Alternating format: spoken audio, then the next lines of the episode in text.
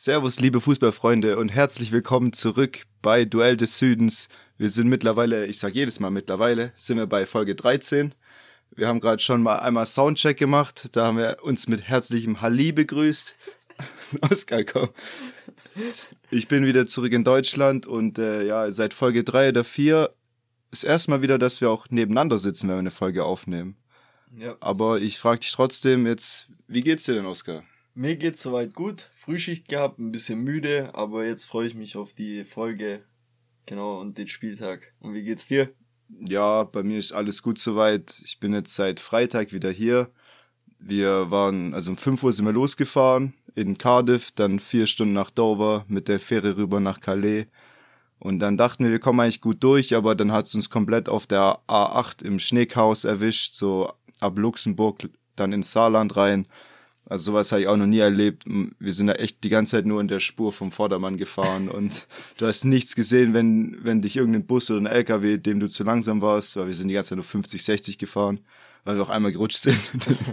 dann äh, denen war das halt zu langsam und wenn die dich überholt haben, war halt deine Windschutzscheibe komplett voll mit Schnee und Wasser und man hat einfach nichts gesehen. So much, also das war das war komplett wild. Also war man auf jeden Fall froh, als wir dann irgendwann zu Hause waren.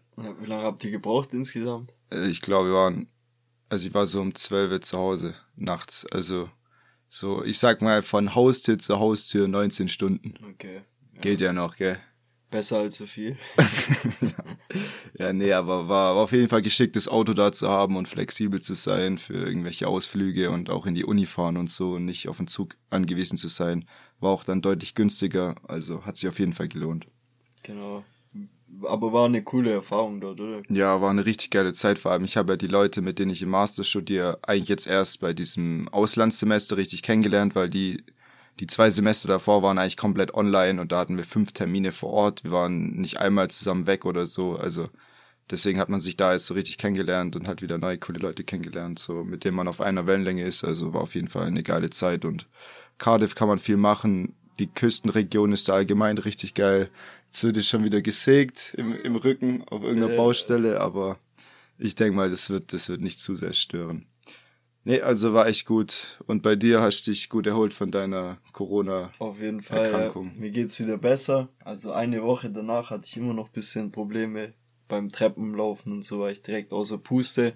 Aber jetzt mittlerweile geht's. Das wieder. war doch vorher auch nicht arg anders. Ja, gut. Du da drin Stock ist, da. ja. Ja, bei mir war es auch so. Ich habe ja schon mal gesagt, ich hatte noch drei, vier Wochen lang Husten, aber der ist jetzt eigentlich bei mir auch komplett weg. Aber ja, Kondition fehlt noch ein bisschen. Aber das kommt auch wieder. Boah, ich bin gerade kurz davor, die ganze Zeit in diesen Voice Crack reinzukommen. Na, trinke einen Schluck. Ja, ich trinke einen Schluck. Okay. Sollen wir dann direkt reinstarten in die Bundesliga? Oder mit Ja, was machen wir erstmal, äh, sonst noch, wenn ich mir jetzt einschenke, hört man das, ist jetzt halt so. Ähm, ja, machen wir erstmal wieder mit den News, so wie sonst auch, bevor wir ja. durch die Bundesliga gehen. Also vorab vielleicht, wir haben vorhin nochmal drüber geredet. Wir, wir sind ja immer der Vollständigkeit halber auf jedes Spiel eingegangen, aber da kam auch das Feedback von euch und wir haben es teilweise auch selber gemerkt, wenn da jetzt Frankfurt gegen Kräuter Fürth 0-0 spielt und wir das Spiel beide nicht gesehen haben, da brauchen wir nicht auf Krampf irgendwas dazu sagen, weil das interessiert die meisten nicht. Also außer natürlich die Leute, die von dem Clubverein, äh, von dem Clubverein sind, von dem Verein Fans sind. Aber in dem Fall denken wir, dass der beste Mittelweg ist, dann eher auf die Spitzenspiele einzugehen oder nur ein, zwei Sätze zu irgendwas zu sagen und nicht ähm, ja, auf Krampf zu jedem Spiel. Mhm.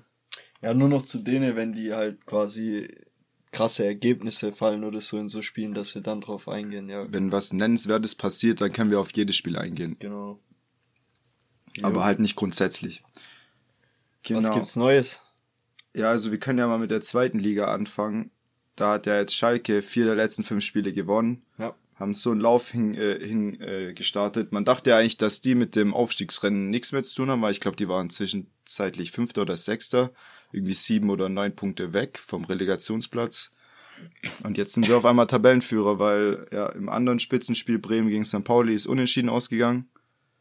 Und äh, jetzt, jetzt sind sie punktgleich mit Bremen auf Platz 1, mhm. St. Pauli ein Punkt dahinter, dann kommt Darmstadt, also es ist nach wie vor extrem spannend. Extrem. Vor allem die äh, nächsten Paarungen in der zweiten Liga sind auch immer äh, quasi wieder die oberen gegeneinander. Also Bremen spielt gegen Nürnberg. Und die anderen treffen sich, glaube auch noch. Ich ja. weiß gar nicht genau. Ich habe es auch nicht genau im Kopf. Ja. Aber ja, ich glaube, Schalke oder St. Pauli oder Bremen, die treffen auf vier der besten fünf. Genau. Dann eine Mannschaft auf drei der besten fünf und eine Mannschaft auf zwei der besten fünf. Also da spielen alle dann irgendwie gegeneinander. Und es wird eigentlich jede Woche dann ein Endspiel sein, wer letztendlich den Aufstieg schafft. Oder du, du hast mehr als eine Chance, aber mhm. du musst halt auch deine Punkte holen, weil sonst sind es immer sechs Punkte Spiele. Auf jeden Fall sehr, sehr spannend. Und auch Bremen finde ich krass. Die waren ja auch ziemlich weit abgeschlagen und durch den Trainerwechsel haben die dann, ich glaube, irgendwie die Statistik war von möglichen 36 Punkten 32 geholt. Ja, die haben eine also richtige Serie gestartet. Serie, ja. Ja, mit ja. Schalke hätte ich aber auch nicht nochmal so gerechnet, ja. nachdem sie eigentlich so langweiligen Defensivfußball gespielt haben, obwohl sie einen der besten Zweitligakader haben. Ja. Oder eigentlich vielleicht den besten. Für HSV wird's wieder knapp dieses Jahr. Ja, knapp ist, glaube ich, untertrieben. Ja, möglich ist es noch. Aber, aber sie sind, ja, die sind sieben Punkte von Relegation weg. Ja. Und ich meine, wenn, äh, wenn dann eine Mannschaft da Punkte liegen lässt, dann holt die andere Mannschaft die ja, die auf, auch auf einem hohen Platz sind, weil wir haben ja gesagt, die spielen alle gegeneinander und die bleiben ja dann auch vom, vom HSV. Also da müsste schon ergebnistechnisch ziemlich viel in die Richtung laufen und die müssen eigentlich alles gewinnen, dass da noch was möglich ist. Ja, ja ich habe noch gelesen, was mich direkt wieder schockiert hat, und zwar gibt's gerade Überlegungen auch seitens Infantino, also dem FIFA-Präsidenten, dass man äh, WM-Spiele 100 Minuten macht, also 100 Minuten pro Spiel statt den üblichen 90 äh, und da kam er irgendwie darauf, weil Zuschauer, egal ob im Stadion oder vor den TV-Geräten, äh, zahlen ja für 90 Minuten und nicht für 50 wegen Zeitspiel und äh, ja Unterbrechungen und so weiter. Aber äh, ja, ich weiß nicht, wer da wieder so eine Idee hatte. Also es ist ja voll, vollkommener Quatsch. Wenn man irgendwas in die Richtung machen wollte, dann gibt's ja tausend bessere Lösungen. Ja. Da, da will mir auch spontan zehn Sachen einfallen, die wahrscheinlich besser wären als, ja, echt so. als sowas. Ja. Ja, keine Ahnung, aber dem fällt ja jede Woche irgendwas Neues ein, um den Fußball neu zu erfinden und äh, in irgendwelche Länder zu tragen, wo, der, wo er nichts zu suchen hat. Ja. ja. Ja, dann gehen wir lieber auf was ein, was wirklich sehr viel mit Fußball zu tun hatte, und das war das Spiel Manchester City gegen Liverpool. Das hast du oh, ja auch gesehen. Wie ja. hast du es erlebt? Also ich fand es von der ersten Minute an spannend und äh, ja, das ist das, für was man eigentlich auch Fußballfan ist, so in meinen Augen. Äh, ich erinnere mich an also an wenige Spiele, die mich so immer fesseln oder so. Zum Beispiel mir fällt halt immer VfB gegen Dortmund ein. Das war auch so ein Spiel, wo man sagt, hey, da ging es auch hin und her und es war einfach beide mit offenem Visier. Und ich finde eben Liverpool gegen Man City war genau das auch. Von Anfang an war waren beide Mannschaften hellwach und da und äh, klar jeder mit seiner Taktik. Liverpool eher über den Konter dann und äh, Man City halt mit ihrer Tiki-Taka-Taktik und mhm. Ballbesitz, aber mega. Und wie es auch in den ersten Minuten schon direkt zu Chancen kam und auch zu Toren, also krasses Spiel das ist Werbung für den Fußball. Ja, ganz genau. Also das war genau so ein Topspiel, wie man es sich in England eben wünscht. Das ist ja auch häufig so, dass dann, wenn da irgendwie Chelsea gegen Manchester United spielen, dass dann irgendwie 0-0 ausgeht oder 1-0 und da wird nur gemauert und dann gibt's den einen Konter. Aber da, die haben echt teilweise mit offenem Versier einfach gespielt. Zwei hohe Linien, die aufeinander treffen mhm. oder einfach äh, ja oft dahinter kommst. Und äh, ja, so spielt Bayern auch und so kriegen die auch häufig Tore. Aber ja, das sind schon wahrscheinlich auf jeden Fall zwei Mannschaften, die in den Top 5 äh, weltweit einzustufen sind und De Bruyne wieder, wie der einfach äh, ja im, im, Kon im Konterspiel einfach immer die Leute wegmacht und den Ball perfekt in die Tiefe spielt, beidfüßig äh, Longshots auspackt, das ist halt schon krass bei dem. Ja. Gab es ja wieder eine ganz knappe Abseitssituation, die das Spiel Sterling entschieden hätte. Ja. ja. Und dann haben sie, glaube ich, noch irgendwie zweimal Alu getroffen. Also ich glaube, Manchester City hat allgemein schon mehr verdient, das Spiel zu gewinnen.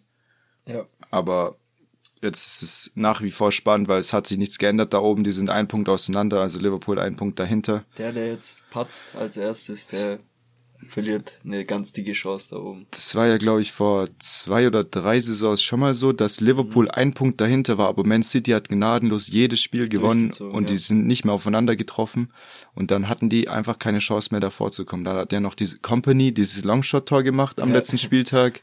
Das weiß ich auch nicht. War auch irgendwie der, der Mittelfeldspieler ihm zugerufen hat, er soll nicht schießen. Und dann hat Company gesagt, er spielt nicht so lange Fußball und hat so viel Erfahrung, dass irgendein junger Pisse ihm sagt, wann er schießen darf und wann nicht. Das fand ich auch so geil. Ist ja auch ein übles Traumtor und äh, als Kapitän so deine Mannschaft zur Meisterschaft zu schießen, also was gibt's Geileres? Schon. Nee, aber wie gesagt, also City war ein Tick näher am, am Sieg dran aber was gilt ist, es war ein Punkt und das war, geht eigentlich auch, ja, also geht auch klar. So wie beide aufgetreten sind, kann, können beide auch, glaub, mit dem Punkt leben. Und äh, jetzt geht's halt wirklich da auch noch äh, in den letzten Spielen richtig zur Sache. Ich glaube, es sind auch sieben oder acht. Ja. Und das Restprogramm sieht nicht so stark aus von Man City. Ich glaube, da ist so der schwerste Gegner so ähm, West Ham, die man natürlich nicht unterschätzen darf, aber Dennoch, da geht's jetzt nicht noch gegen äh, Arsenal, Chelsea oder sowas oder Tottenham gegen Tot Tottenham. Genau, das kann auch schwer sein. Natürlich, da sind auch Mannschaften drin, die sich mitten im Abstieg befinden und wo, wo es irgendwie 80 Minuten lang 0-0 steht, weil die einfach einen Bus hinten parken mhm. und Zement anrühren. Also. Und äh, ich glaube, da entscheidet in so Situationen, wenn es gerade um einen Punkt geht im Meisterschaftsrennen, da mhm. entscheidet ganz klar der Kopf auch. Also wer kann in so Situationen ruhiger und cooler bleiben und sagen, hey, es ist zwar die 80. Minute, steht noch 0-0, wir brauchen den Sieg und nicht in Hektik kommen und so. Und äh, ich bin also auf jeden Fall gespannt, wer das am Ende macht. Ja, bei so, bei so einer großen Anzahl an Spielen, da auch, da sagst du ja, okay, die sind auf dem Papier bei jeder Mannschaft die bessere Mannschaft. Aber dann müsste ja die beste Mannschaft theoretisch alle Spiele in der Saison gewinnen und so sieben oder acht Spiele in Folge zu gewinnen, auch gegen schwächere Mannschaften, ist fast ein Ding der Unmöglichkeit. Das schafft jetzt auch Bayern nicht oder so. Ja. Weil da halt immer mal wieder so ein Stolperstein dazwischen ist, wo du einfach deinen schlechten Tag hattest und die anderen den guten Tag und dann haben die noch bis zu zweimal fünf Zentimeter im Abseits und die anderen kriegen einen Handelfmeter, da kann halt so viel passieren. Ja. Aber ja, Manchester United hat ja 1 nur gegen Everton verloren, ja. die einen richtigen Schritt dann im Abstiegsrennen gemacht haben. Auch krass, dass Everton sich im Abstiegsrennen allgemein befindet, so ein Club. Mhm. Haben ja jetzt Lampard als Trainer. Und ich glaube, äh, Ronaldo hat irgendwie gefrustet irgendeinem Fan das Handy aus der Hand geschlagen und äh, hat ihn jetzt irgendwie, hat sich entschuldigt und ihn irgendwie eingeladen zu einem anderen Spiel oder sowas. Mhm. Aber gut. Die sind ja jetzt anscheinend äh, kurz davor, Ten Hag von Ajax als ihren neuen Trainer zu gewinnen. Okay. Und äh, ja, also man ist ja, man muss ja kein Prophet sein, um zu sagen, dass Rangnick da nicht an der Spitze als Trainer bleibt, sondern vielleicht als Berater noch im Hintergrund. Ist ja auch Teil seines, seines Deals dass er überhaupt gekommen ist als Interimstrainer, aber der Erfolg bleibt halt einfach aus und ja, so Spieler wie Maguire und so werden halt gerade so zur Lachfigur gemacht in den Medien, was natürlich auch echt hart ist, weil die Spieler halt, wenn du halt mal in so einem Loch drin bist, dann ist halt auch nicht so einfach, da mit dem Kopf wieder aus der Schlinge rauszukommen. Ja. Wenn die sich einmal auf dich einschießen, die ganzen Experten. Ja, nicht nur die Experten, auch diese ganzen Troll-Videos und so ja. auf Insta. Ich glaube, es geht auch nicht spurlos an einem Spieler ich vorbei. Ich glaube auch nicht. Ja, aber klar, mit dem Kader muss eigentlich trotzdem mehr dabei rausspringen, meiner Meinung nach. Deswegen weiß ich nicht, ist vielleicht auch ein Stück weit gerechtfertigt, so eine Kritik. Vor allem, die sind ja jetzt, glaube ich, siebter. Mhm. Also die sind nicht mal sicher in der Europa League, wenn's, wenn jetzt die Saison vorbei wäre. Ja. Und äh, dann weißt du natürlich auch nicht, was Ronaldo macht, wenn, wenn die die Champions League verpassen, was ziemlich wahrscheinlich ist, weil es eher dann Teams wie Tottenham oder Arsenal machen als Vierter. Und äh, was macht er dann? Sagt er, hey, ich bin Cristiano Ronaldo, ich muss unbedingt jede Saison in meiner Karriere in der Champions League spielen, weil ich will meinen Torrekord ausbauen, dass der so lange wie möglich nicht gebrochen wird. Weil ich will erinnert werden als Mr. Champions League. Ja, ja das kann ich mir gut vorstellen, dass er da so denkt. Aber wir werden es auch sehen, was da. Ja, oder ob er sagt, ja komm, ich bin da zum Teil mitverantwortlich, jetzt lass äh, Manchester United wieder zu dem machen, was es war und äh, da wieder drauf aufbauen, aber er hat nicht mehr viele Jahre in seiner Karriere, die sind jetzt extrem kostbar und ich glaube, er will auch bestimmt, also so meine Intention, dass er irgendwann wieder bei seinem Heimatverein spielen will, nochmal ein Jahr. Spotting. Genau, kann ich mir sehr gut vorstellen. Ja, das kann er halt auch mit 40 noch machen. Ja, genau. Aber ja, er ist ja jetzt 37.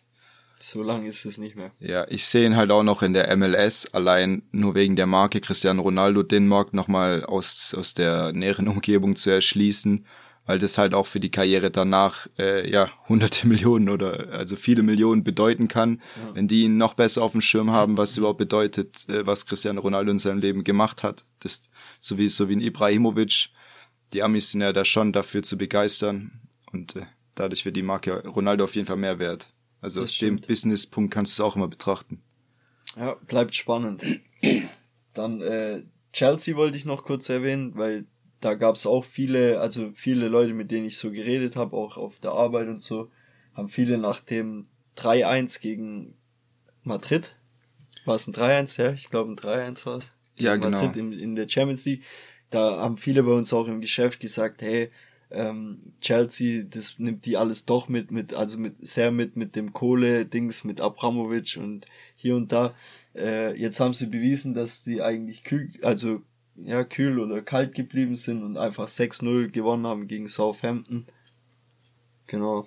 Ja, es kann natürlich schon sein, dass es halt für die Champions League Spiele schon so ein Faktor ist, dass dir so ein, zwei Prozent in der Konzentration fehlen, dass du den Fokus nicht so aufs Spiel richten kannst, aber dass du dann einfach eine zu hohe Qualität hast, um, und da kommt dann eben Southampton unter die Räder, weil die haben ja schon zweimal 9-0 verloren. Ich glaube, einmal war es zweimal gegen Leicester. Ich bin mir nicht mehr sicher. Eins davon auf jeden Fall. Vielleicht war es zweite gegen Chelsea.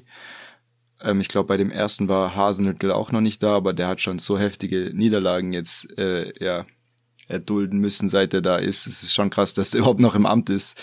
Und äh, ja, so auf den Sack zu bekommen, das tut natürlich weh. Und äh, ich habe gesehen, wie die, wie die englischen oder walisischen Fans reagieren, wenn sie 4-0 verlieren. Ich will nicht wissen, wie die reagieren, wenn die 6-0 verlieren. Wobei, das war ja immerhin äh, nur die Auswärtsfans, war nicht vor, vor eigener Kulisse, es wäre noch schlimmer. Ja. Werner hat wieder doppelt getroffen. ist auch schön, wenn der sich bisschen Selbstvertrauen holen kann, jetzt im WM-Jahr. Ja. Und ja. Dann äh, hast du noch was zur Premier League? Mhm. In der, in, der, französischen Liga hat ja ähm, hat Paris 6-0 gewonnen. Ich glaube gegen Clermont. Ich habe mir jetzt gar nicht den Verein aufgeschrieben und ich kannte den ehrlich gesagt auch nicht. Deswegen, äh, ich wollte es nur sagen, weil Neymar und Mbappé beide einen Hattrick gemacht haben und Messi einen Hattrick von Assists. Mhm. Und so eine Deadline siehst du auch nicht alle Tage. Und äh, anscheinend soll Mbappé jetzt doch noch eine realistische Chance da sein, dass er verlängert und sogar der Präsident von Frankreich, also Macron und der Emir von Katar da irgendwie ihre Finger mit im Spiel haben, dass man den äh, irgendwie im Land oder im Verein halten kann. also Emir von Katar ist natürlich klar, das ist ja irgendwo sein Geld wahrscheinlich, ja. ähm, aber der französische Präsident. Das ist schon krass. Das ist und ich glaube nach wie vor, dass der zu Real geht. Also da gab es ja sogar irgendwie so, ich weiß nicht, wer das war, ich glaube irgendein Journalist oder so war bei ihm zu Hause zu Besuch. Mhm. Äh, und der war dann irgendwie auf Toilette und sogar auf Toilette hingen irgendwelche Poster oder Bilder oder Trikots von Real Madrid. Also, ja, gut, dass der also wirklich Real-Fan durch und durch ist, seit, seit Kindheitstagen und ja. ja. Ist gut möglich. Kann natürlich auch sein, dass er irgendwie nochmal sagt, ja, okay, ich kriege jetzt hier irgendwie 70 Millionen Euro pro Jahr, ich bleib nochmal zwei Jahre und kann danach immer noch mit 25 zu Real gehen. Aber ganz ehrlich, der wird in seinem Leben jedes Jahr gefühlt, im, also von 18 bis 35 im Schnitt bestimmt 30 Millionen verdient haben. Und dann äh, sind es halt, keine Ahnung, will ich jetzt nicht ausrechnen, aber mehrere hundert, mehrere hundert Millionen und äh, ja, dann kommt es auf den letzten Cent auch nicht mehr an. Und dann will er, glaube ich, eher das größere, wie sagt man, die größere Legacy hinterlassen als Fußballer. Und mhm. das ist halt dann bei Paris auf Dauer schwierig, ja. wenn du da einfach immer aus der Champions League rausfliegst. Auf jeden Fall. Hast du noch was zur französischen Liga? Nee. Okay, weil dann würde ich noch kurz auf die italienische Liga kommen, weil die auch sehr, sehr spannend noch ist. Und äh, Florenz hat gegen Napoli sich durchsetzen können. Damit ist Florenz auf den äh, Euroleague-Platz hochgesprungen und äh, Napoli ähm, hat es damit verpasst, quasi den, die Tabellenführung zu holen kurzzeitig und äh, AC hat es auch nicht geschafft zu gewinnen. Hat nur 0-0 gespielt im Abendspiel, keine Tore. Die sind jetzt auch seit fünf Spielen, also die haben jetzt in, so, nee, sogar in sechs Spielen nur fünf Tore geschossen insgesamt. Und äh, die schwächeln gerade auch ein bisschen. dass die überhaupt trotzdem noch auf Platz 1 hängen, krass, obwohl die, weil die so, anderen auch so, alle schwächeln gerade. Das ist ja krass. Keiner traut sich so ja. richtig, die Liga für sich zu entscheiden. Genau, und Juve kommt wieder näher, aber reicht doch nicht ganz und Rom drückt von hinten. Also es ist auch echt sehr spannend, die italienische Liga. Also wenn Juve nach so einer Saison noch Meister wird, das wäre ja schon ein bisschen lachhaft auf die anderen, krass, auf ja. die anderen Vereine bezogen. Aber ja, also das ist halt schon eine krasse Drucksituation. Und jede Mannschaft, die jetzt irgendwie mal fünf, sechs Spiele in der Serie hat, die kann dann einfach Meister werden. Und da gilt es dann einfach dafür alles zu tun und alles zu geben, weil so eine Chance haben einfach die Clubs da oben nicht, weil Juve immer jahrelang souverän Meister wurde. Jetzt außer mhm. letztes Jahr mit Inter. Sie sind jetzt halt immer noch im Umbruch und da musst du einfach äh, die Chance nutzen. Schon. Auf jeden Fall. Inter hat auch noch ein Nachholspiel, also die können noch auf Platz eins wieder vorbeiziehen an AC. Aber es bleibt auf jeden Fall richtig spannend mit Neapel und Juve auch noch, würde ich mit reinzählen. Also auch eine spannende Liga, wie jetzt zum Beispiel Premier League auch, wo es echt Kopf an Kopf bis zum Ende ist. Und äh, die deutsche Liga ist meiner meiner Ansicht nach schon entschieden. Ja, meine auch. Seit genau. zwei Monaten habe ich die gleiche Ansicht und ja. ganz ehrlich, ist aber nicht die Schuld von Bayern, sondern einfach von Dortmund, weil Bayern hat genug Strauchler drin gehabt. Ja, dieses und, Jahr auf jeden Fall, ja. Und auch in den letzten Jahren, da war man teilweise nur knapp dahinter oder hatte sogar Vorsprung und hat es dann einfach nicht bis zum Ende hin durchziehen können. Also. Aber ich hoffe, ich erhoffe mir irgendwann mal aus, so, so ein Dreikampf oder Vierkampf oben um die Spitze. Ja, das ist schon du, echt interessant. Ich würde mir nichts lieber wünschen als ein starkes Dortmund im nächsten Jahr, weil guck mal, wie stark Bayern davon profitiert hat, dass äh, Dortmund so eine starke Mannschaft um 3000, äh, 3000, 2013, 2014 rum oder auch 2012, 2011 aufgebaut hat, weil das hat den Weg geebnet, dass Bayern eben sich dahin entwickelt hat, wo sie sich seit fast einem äh, Jahrzehnt befinden, so mit konstant die beste Mannschaft in Europa. Ich sag nicht die beste insgesamt, aber von der Konstanz her, weil Real hatte da Wackler drin. Real ist natürlich auf Platz eins mit den vier Champions League Titeln. Aber da, das ist halt einfach das, was die Bundesliga gerade auch eben nicht auszeichnet, dass du halt äh, keinen Meisterschaftskampf hast und das würde ich mir als Bayern-Fan auch wieder wünschen. Einfach. Ja. So jetzt. Auch international merkst du auch, dass von der Bundesliga zu wenig kommt. Eben im Vergleich zu also im Vergleich zu, ja, spanische Liga oder sowas oder englische Liga. Das sind einfach mehr Kandidaten, die irgendwie für einen Titel geeignet sind. Jetzt, ob Champions League oder Euro League ist eigentlich egal. Also man sieht es durchgängig. Äh, Leverkusen konnte sich nicht durchsetzen, Dortmund ist direkt rausgeflogen. Jetzt ist die einzige Mannschaft, die noch drin ist, Leipzig und die spielen gerade mit Atalanta oder gegen Atalanta. Frankfurt, Frankfurt auch. Ah und Frankfurt, genau, Frankfurt auch noch und beide ein mega schweres Los. Ich meine, klar, man muss sich auch gegen so Mannschaften durchsetzen, aber im Allgemeinen merkt man trotzdem, dass äh, deutsche, die deutsche Liga da einen Tick hinterherhängt, finde ich. Im Gegensatz zu anderen Ligen. Also man muss sich nicht verstecken vor den anderen, aber man merkt, es fehlt irgendwie noch dieses, dass hinter Bayern eben einfach nochmal so ein paar Mannschaften sind, die wirklich auch Durchschlagskraft haben. Ja, ich meine, so ein Verein wie Dortmund hat ja auch nicht die, hat ja die Ambition, die Gruppenphase zu überstehen. Und wenn du dann Dritter nur wirst bei Besiktas, Sporting und Ajax, dann hast du mindestens die Ambition zu sagen, hey, wir wollen versuchen, diesen Europapokal zu gewinnen, also in Europa Cup, Europa League. Und dann fliegst du gegen die Rangers raus, aber bist der Erste, der sich beschwert, wenn man irgendwie über Bayern und dich redet und dann zeigst du direkt mit dem Finger aufs Gehaltsetat, das Bayern hat. Aber du, du blamierst dich genauso in Mann, äh, gegen Mannschaften in der Champions League mit niedrigeren äh, finanziellen Möglichkeiten und auch in der Europa League. Also letztendlich kommt es immer drauf an, was man mit dem Geld anstellt und der BVB hat viele überbezahlte in ihren eigenen Reihen, Schon. wo man in der 2019 äh, auch dachte, die, es wären Königstransfers. Und es hat sich eben nicht so ausgezeichnet dann. Ja, also ich, ich kann dazu auch nur noch anschließen, dass das mit dem ganzen, wie du sagst, dieses ganze Etat-Gerede äh, und so, das hat nicht immer irgendwie eine Auswirkung, weil jetzt zum Beispiel in der Euroleague jetzt merkt man es auch, Atalanta, ich kann immer nur so Beispiele bringen, gerade weil ich es halt aus dem Kopf weiß, dass die äh, gerade Tabellenachter sind, also die haben gerade gar keine Chance oder die tun sich mega schwer und äh, überhaupt noch in die Euroleague Quali zu kommen. Mhm. Also sie haben mit der Champions League gar nichts zu tun. Die wissen, der einzige Weg ist über den Gewinn jetzt in der Euroleague. Und äh, so spielen die auch, so treten die auf. Also es hat überhaupt nichts mit Etat oder irgendwas zu tun. Da hat eben jeder begriffen, um was es geht in dem Turnier. Und äh, das merkst du dann auch. Und das fehlt mir ein Tick halt bei den deutschen Mannschaften dass die halt wirklich diesen Willen haben, wie jetzt zum Beispiel Frankfurt. Da merkt man es auch teilweise, dass du sagst, hey, da steht einfach auch der zwölfte Mann dahinter und es passt als eine Einheit und jeder kämpft und so. Die Stadt ist so am Brennen gewesen, ja. als dieses Spiel war. Es war unglaublich, die Stimmung. Und sie haben ja auch Barca am Anfang an die Wand gespielt. Sie hatten Chancen, viel früher das 1-0 zu machen und vor allem auch höher zu führen. Haben ja dann das 1-0 geschafft durch dieses Traumtor von Knauf. Ja. Aber dann hat Barca auch äh, den Belay, glaube ich, eingewechselt und nochmal, ich glaube auch De Jong. Und äh, ja, da haben sie dann auch in einem schönen äh, Doppelpass eben die Mannschaft, äh, ja, die Hintermannschaft auseinandergenommen und dann das 1-1 gemacht. Der Stegen hat nochmal gut gehalten und äh, da war auf jeden Fall mehr drin. Jetzt in Camp New ein 1-1, da musste er im Prinzip das Rückspiel gewinnen und das ist natürlich extrem schwer. Ja, je nachdem, wie viel wieder mitreißen werden. Ich habe also gelesen 25 bis 30.000. Ja. Also ich denke mal nicht, dass alle ins Stadion kommen, aber das ist halt schon Frankfurt. Da musst du sagen, als Bayern-Fan, da bist du schon ein bisschen neidisch, ja, also was da abgeht in Fankultur technisch. Ich finde sowas auch äh, super für den deutschen Fußball. Also quasi allgemein, das ist auch ein schönes Aushängeschild, sage ich mal, was wie die anderen dann auch auf die deutsche Liga gucken weiß mit, wenn so viele Fans mit anreißen und so viel äh, Leidenschaft dahinter steht. Klar ist nicht alles äh, gut, was da abgeht und viel auch vielleicht mit Pyro und Gewalt oder keine Ahnung, aber die meisten Sachen, so gerade, ich erinnere mich letztes Jahr, wo sie in Mailand dann waren, das war einfach ein krasses Bild und auch diesmal wieder, wie die Masse getobt hat, also echt krass.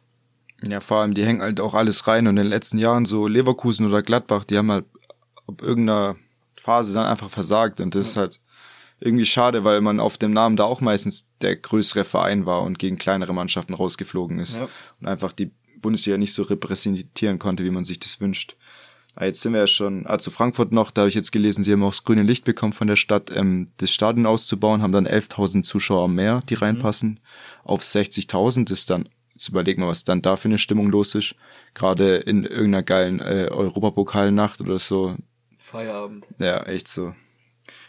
Jetzt sind wir, jetzt haben wir schon mit der Europa League angefangen. Jetzt können wir gleich nochmal auf Leipzig, Atalanta eingehen. Da hat ja Muriel dieses Traumtor gemacht.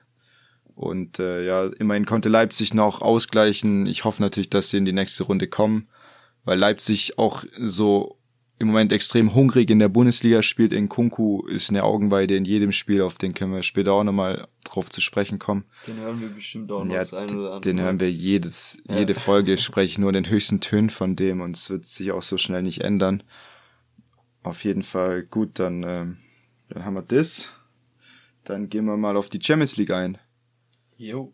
Und zwar Benfica Liverpool hat Liverpool 3-1 gewonnen habe ich auch so um den Dreh erwartet. 2-0 habe ich, glaube ich, getippt gehabt. Ähm, da hat Luis Diaz ein Tor gemacht und eins vorbereitet. Der hat da den Unterschied gemacht in dem Spiel. Ist ja der Neuzugang im Winter von Porto, mhm. der Kolumbianer. Leider auch nicht bei der WM dabei, Kolumbien. Fall schnell. Ja. Dann äh, haben wir noch Man City gegen Atletico und da möchte ich einfach mal mit Zitat von Müller reinsch äh, reinspringen, bis er während dem Spiel mal gedroppt hat. Wir spielen gegen Atletico Madrid, die größten Rabauken im europäischen Fußball.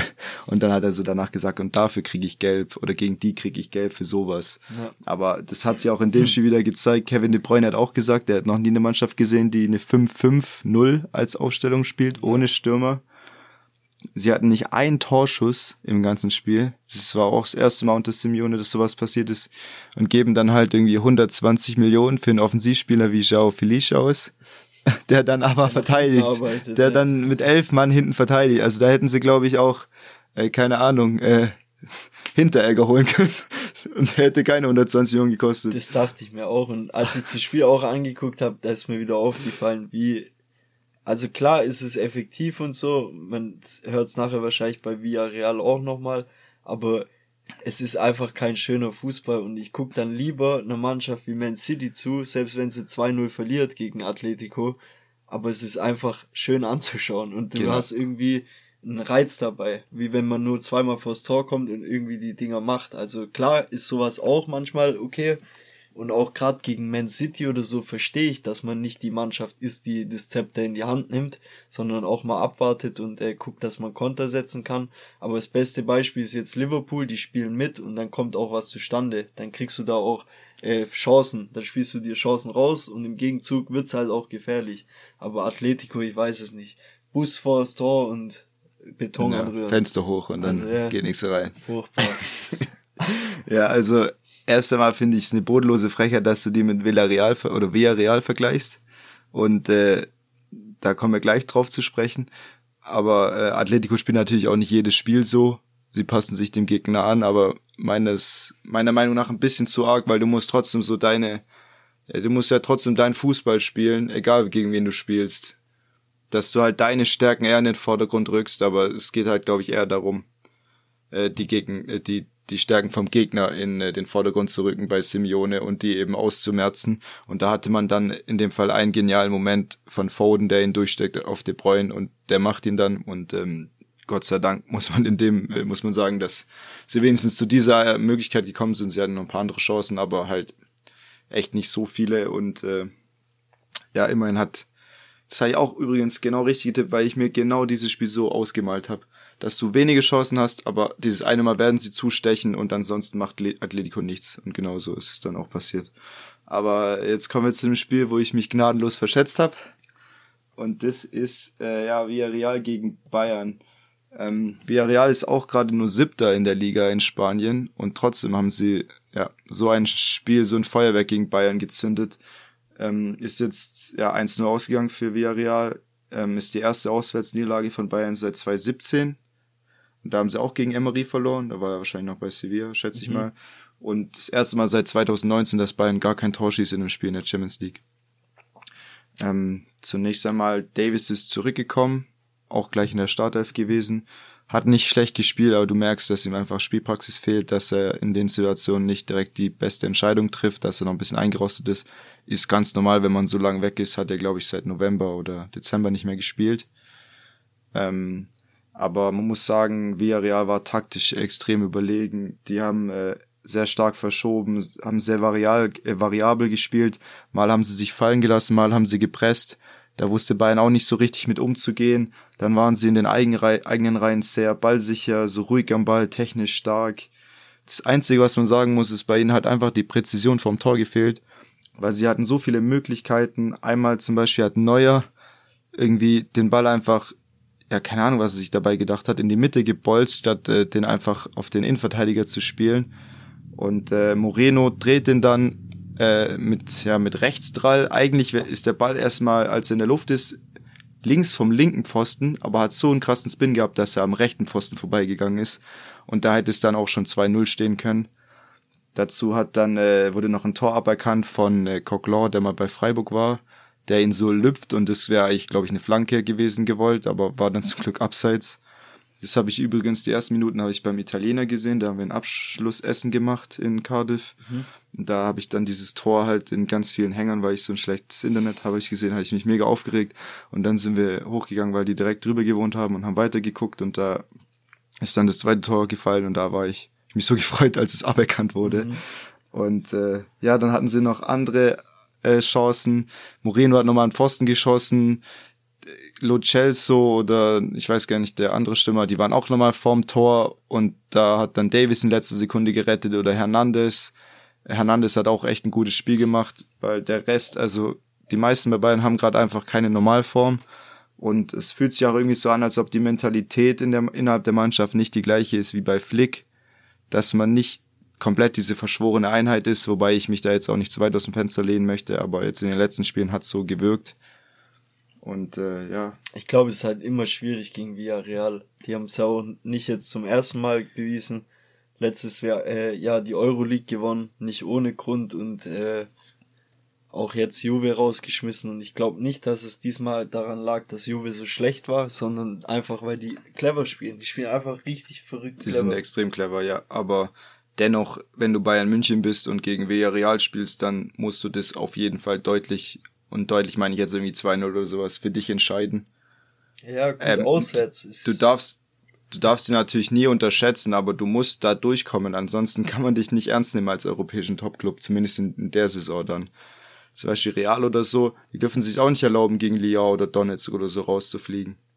Und das sind auch immer schwere Spiele, aber du musst da eben als Topclub einfach äh, bestehen. Und äh, in dem Fall kann man froh sein, dass das Spiel nicht 3-4-1 ausgegangen ist. Bayern hätte auch ein Tor schießen können. äh, und man so eben noch alle Chancen im Rückspiel hat. Da gehen wir dann am Ende drauf ein, wenn wir wieder predikten und über die ähm, kommenden Spiele sprechen. Ähm, ja, dann gab es nur noch ein Spiel, Chelsea gegen, gegen Real Madrid. Oder willst du noch was zu Bayern sagen? Mhm. Ja, Benzema, Back-to-Back Hattricks. Was sagt man dazu? Ja, also bei dem läuft's auf jeden Fall richtig in der in der Champions League. Ähm, ja, kann man nur sagen, Hut ab. In seinem Alter auf jeden Fall auch. Zeigt er jedes Mal, dass er trotzdem noch äh, ein Top-Stürmer ist oder wenn nicht sogar einer der besten Stürmer in Europa oder weltweit sogar. Ja, zweimal überragender Kopfball, der gar nicht so, so einfach ist zu machen, da noch den Druck und die Präzision drauf zu bringen. Und dann erzwingt er den nächsten Torwartfehler. Mondi war, glaube ich, auch irgendwie Welttorhüter in einem Preis, in dem anderen hat er, glaube ich, gegen Donnarumma verloren.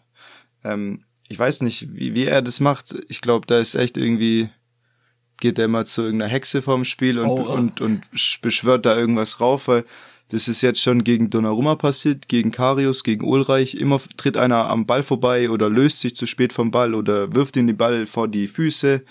Und in dem Fall kam, war der Pass unterirdisch. Rüdiger war auch nicht mehr entschlossen genug. Und dann spitzelt er den irgendwie vorbei und schiebt ihn aufs leere Tor rein. Also. Also irgendeinen Trick muss er haben. Ich weiß es nicht, ja.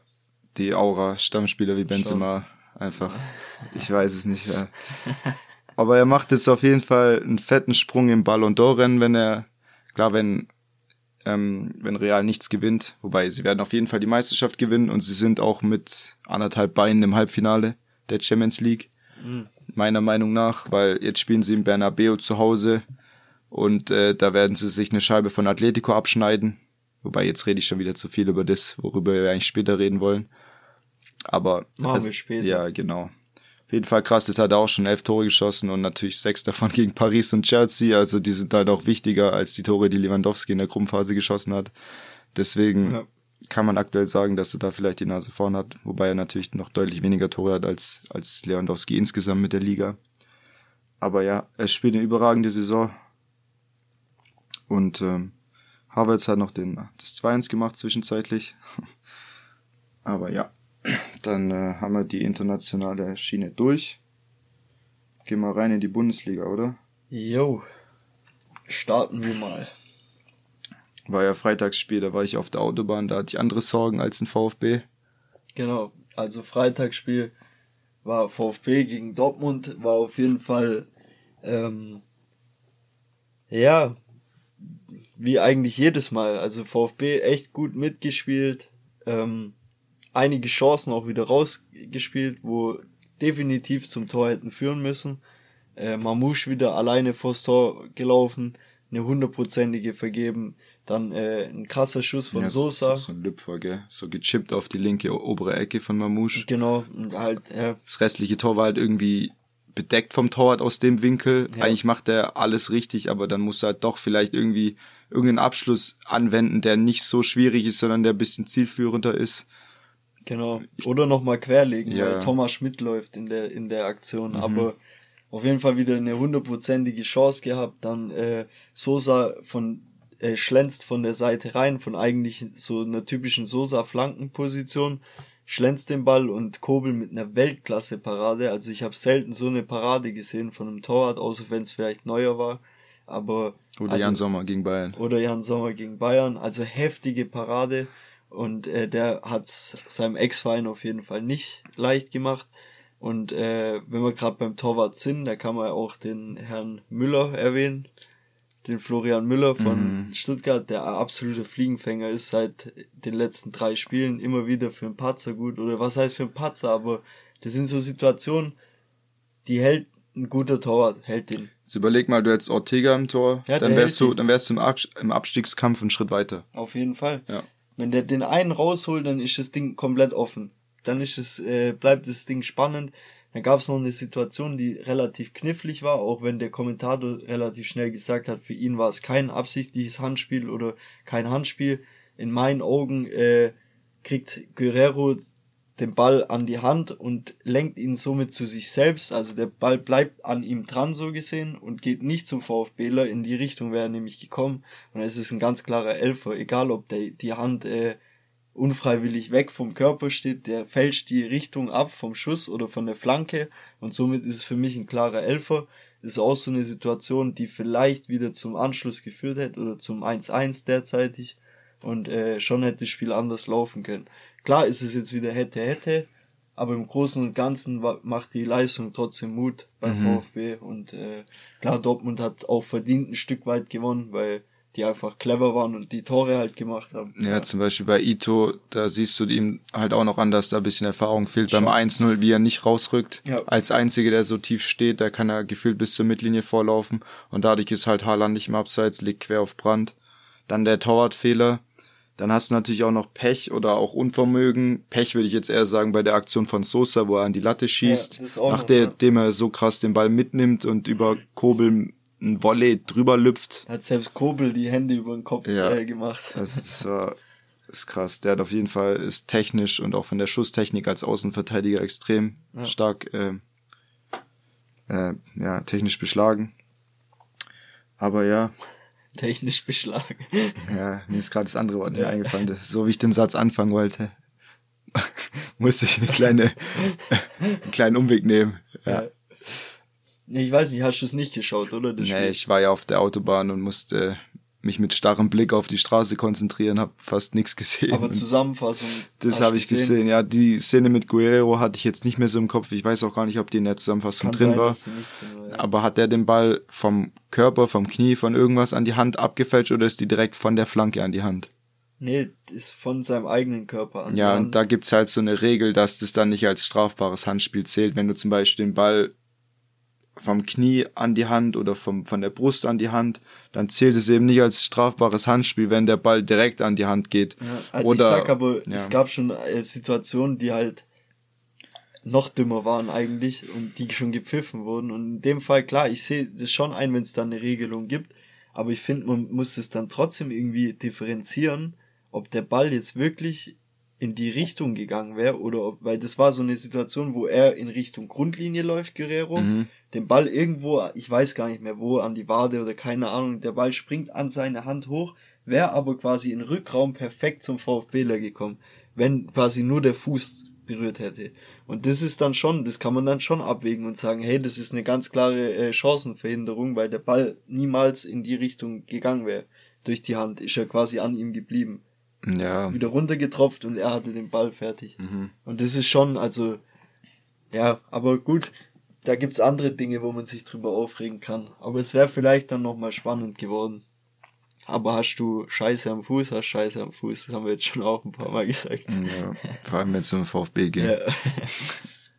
Gut, dann, äh, dann, also ich bin damit durch. Okay, dann machen wir weiter mit dem FC Bayern. Erstmal gab es ja den Einspruch von Freiburg haben den Tag nach unserer letzten Folge gemacht. Der wurde jetzt offiziell abgelehnt mit der Begründung, dass Bayern das nicht zu verantworten hat, wenn der Schiedsrichter mit ähm, irgendwie einem Mann zu viel wieder das Spiel anpfeift. Wir fanden ja, wir hatten ein bisschen geteilte Meinung, aber im, im, im Sinne war eigentlich dieselbe Meinung. Man muss das einfach, dafür gibt's, soll es irgendeine Regelung geben, der genau. gefolgt wird und unabhängig, ob das jetzt für Bayern oder für Freiburg gewertet ja. wird, einfach nur, dass man im Klaren ist, wie man in so einer Situation handelt und was da genau die Regelung ist. Und deswegen wurde ja auch Freiburg jetzt bisschen an den Pranger gestellt, hä, warum nimmt ihr da überhaupt, äh, warum lehnt, äh, warum äh, macht ihr da Einspruch? Aber das ist der und, richtige Weg. Und genau, weil das ist überhaupt nicht, Streich hat es auch gesagt, zwei Parteien, zwei von drei begehen Fehler, der auch kein kleiner Fehler war. Ja. Und die dritte Partei, die überhaupt nichts dafür kann, wird jetzt von Leuten, die teilweise den Fehler begangen haben, verurteilt dafür. Und das mhm. ist ein absolutes Unding und auf, als das haben wir das auch so vernommen. So hat er das gesagt und ich kann ihn da auf jeden Fall verstehen, weil sie mussten Einspruch einlegen, dass der DFB überhaupt irgendwas macht, dass die ermitteln, dass die den Arsch hochkriegen und das so dass analysieren. Dass in Zukunft nicht mehr oder, genau, oder geregelt ist, was du, dann passiert. Weil du weißt ja jetzt gar nicht, du musst dir ja trotzdem mal die Fakten angucken und es muss alles diskutiert und erklärt werden und so diese Diskussion wäre so äh, auf äh, vor offiziellem Tisch gar nicht gekommen, wenn sie keinen Einspruch eingelegt hätten. Deswegen kann ich es absolut verstehen. Freiburg hat auch gegenüber von Fans und Mitgliedern und so weiter auch die Verantwortung, äh, sowas einfach zu machen, weil es da auch nicht um wenig Geld geht, wenn man da irgendwie in die Champions League kommen kann. Ja. Und äh, deswegen fand ich es letztendlich die richtige Lösung, da Einspruch einzulegen, auch wenn du sportlich dir eingestehen musstest, dass es damit wahrscheinlich nichts mehr zu tun hatte, dieser zwölfte Mann äh, und die Niederlage.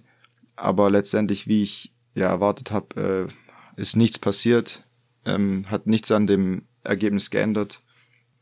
Aber gut, ähm, dann gehen wir aufs Sportliche. Jetzt von dem Spieltag, Bayern hat gegen Augsburg gespielt, hat das Ganze durch einen späten Elver in der 82. für sich entschieden. Lewandowski hat den verwandelt, war auch ein klarer Elver. Du köpfst Richtung Tor, die Hand ist vom Körper weg, angewinkelt über der Schulter, geht ganz klar dagegen. Der Schiri hat es auch nicht direkt gesehen, sondern dann beim Videoschiedsrichter, hat dann aber sich das anderthalb Mal angeschaut und dann direkt gepfiffen. Ich verstehe da auch die Proteste nicht von den Augsburgern. Weil Ja, das war, glaube ich, einfach die Emotion, dass du dich in so einem starken Spiel, wo du so nah an was Zählbaren dran bist, gegen Bayern, das fühlt sich einfach eklig an, wenn da ein Video, wenn du dann eine Entscheidung nach Videoschiedsrichter bekommst und wieder, ah, Bayern Dusel. In ich dem Fall, in dem Fall gut. ja, aber ich kann da auch Weinstil verstehen, dass er sich aufregt, aber natürlich aus deiner Sicht, dass Augsburg nicht noch mehr Punkte mitnimmt. Ja. Die hatten ja auch schon am Mittwoch Glück gegen Mainz. Übel. Da ist so ein Elver, der keiner war und der Videoschiedsrichter, an dem ist es vorbeigegangen. Furchtbar. Und sowas im Abstiegskampf, das kann ich brauchen, du. Ja, auf, das glaube ich dir. Auf jeden Fall, ja, wirklich schwache Halbzeit von Bayern, die erste. Augsburg kam in gefährliche Räume, konnte die nicht zu Ende spielen. Ähm, ja, Upamecano und Nianzu hat als Duo auch nicht gut funktioniert. Äh, mein Vater würde jetzt sagen, oder mein Opa, Kreiz Liedrich. Also, dass sie, keine Ahnung, wieder mit Fehlpässen von Nianzu Richtung Torwart, Hahn war durch. Upamecano konnte zum Glück noch löschen in der Situation. Aber man sieht einfach, dass die als Duo noch beide zu unerfahren sind, dass die einen Leader an der Seite brauchen und an dem auch funktionieren können. Wenn jetzt Süle oder ähm, Hernandez eben neben einem von den beiden spielt, dann sieht es auch direkt ganz anders aus. Wenn äh, mit Stellungsspiel und mit, äh, mit Härte, mit Verbissenheit, Aggressivität, aber eben auch nicht diese Übermütigkeit und ja, eben diesem Hang zum Fehlpass, der immer häufiger passiert bei Upamecano, muss er unbedingt abstellen, sonst, sonst wird's immer lauter um ihn und äh, dadurch wird's nicht unbedingt besser. Ja. Ja, und wie ich vorhin schon gesagt habe, es gibt irgendwie wenig Spieler mit Normalform, Müller auch echt schwach, Gnabry.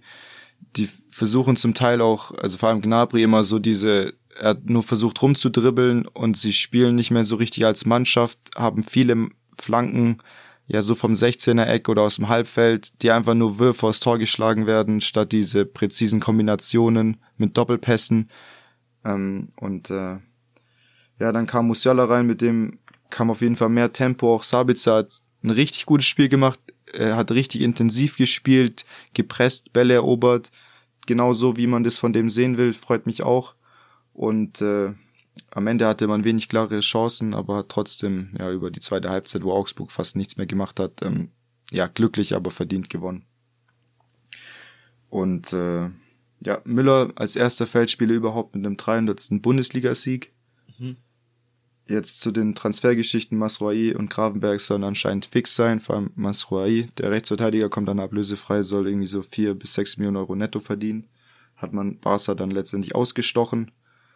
Und äh, der Thomas Hellner, Helmer, der ja auch schon lange Doppelpass moderiert hat, Mhm. jetzt nicht mehr, der hat gemeint, ähm, dass anscheinend die drei Großen, also Neuer, Lewandowski, Müller, dass nicht alle drei äh, Verträge verlängert werden, weil man das sich anscheinend finanziell nicht mehr leisten kann.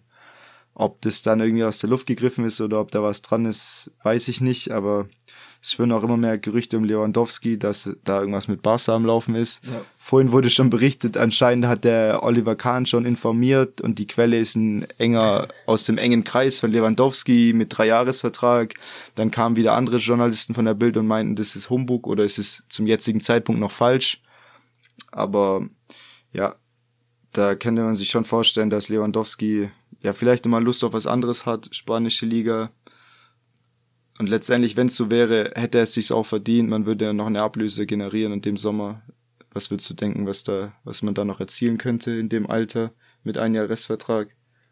Ah, schwierig, aber ich weiß nicht, ich bin da eh nicht so drinne in dem ganzen Ding, weil ich äh, beim VfB andere Ablösen ge gewohnt bin, aber ich denke, du kriegst da schon noch deine 20, 30 Millionen, denke ich mal.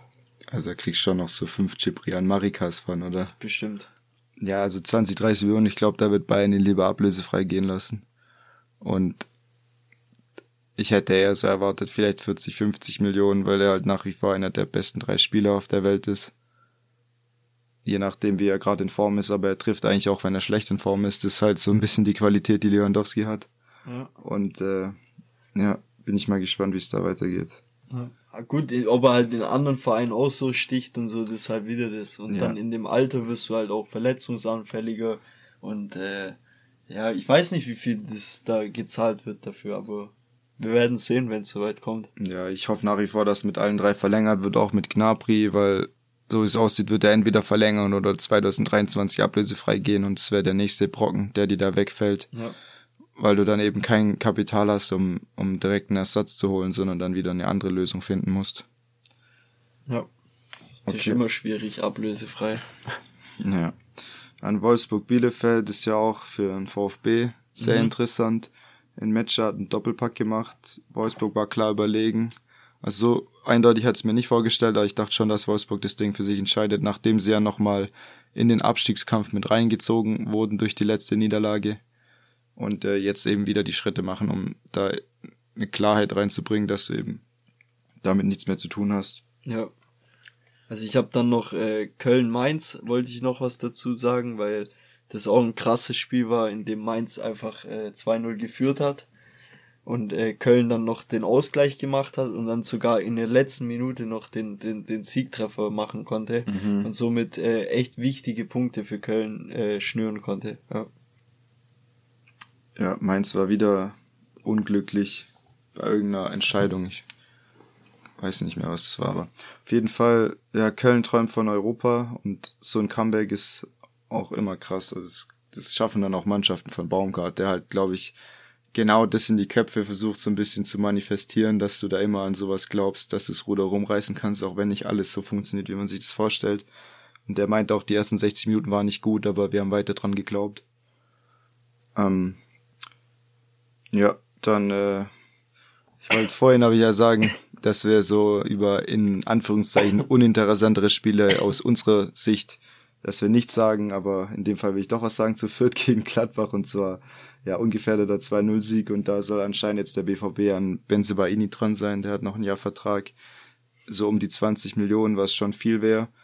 Und da wüsste ich auch noch gar nicht, wo er bei Dortmund spielt, also da könnte ich mir maximal vorstellen, sie haben ja links Guerrero, und sind auch anscheinend an Raum interessiert, langfristig, mhm. ähm, dass er vielleicht den linken in IV bei einer Dreierkette spielen könnte, weil ansonsten wüsste ich nicht, wo, wo der reinpassen soll. Also ich glaube, in der Viererkette spielt er eher keinen Innenverteidiger.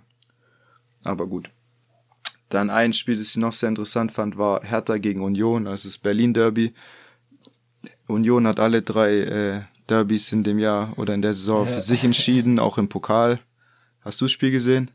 Ja, also teils. Nicht komplett, aber teils. Aber ich muss auch sagen, also da war auch einfach mehr Wille da von Union.